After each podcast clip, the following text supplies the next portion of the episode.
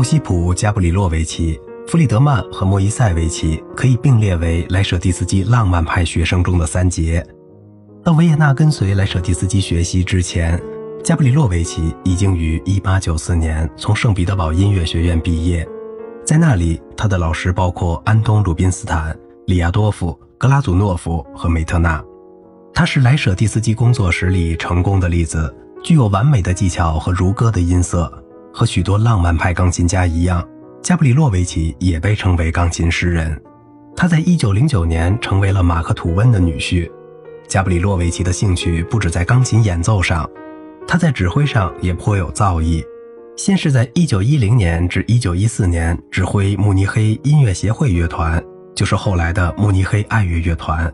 后来又在1918年移居美国后，成为底特律交响乐团的创始人之一，并担任乐团指挥。他于1936年死于胃癌。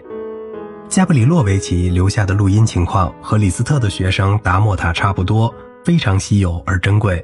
品种很多，有钢琴独奏、钢琴二重奏、室内乐，还指挥乐团录制了管弦乐作品。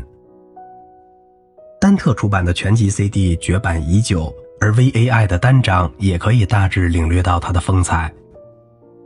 加布里洛维奇是最早录制室内乐作品的钢琴大师之一，他和弗隆扎莱四重奏团录制了舒曼的钢琴五重奏，从中可以欣赏到他具有贵族气派的艺术表现。这部作品他们录制了两次，1923年至1924年的声学录音大幅删减，而1927年的电气录音是值得一听的珍品。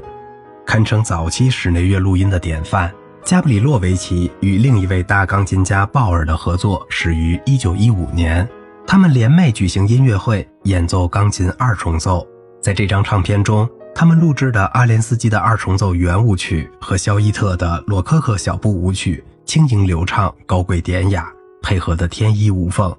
是钢琴录音文献中的极品。独奏作品的录音，除了两首舒曼的小曲外，都是当时流行的沙龙音乐，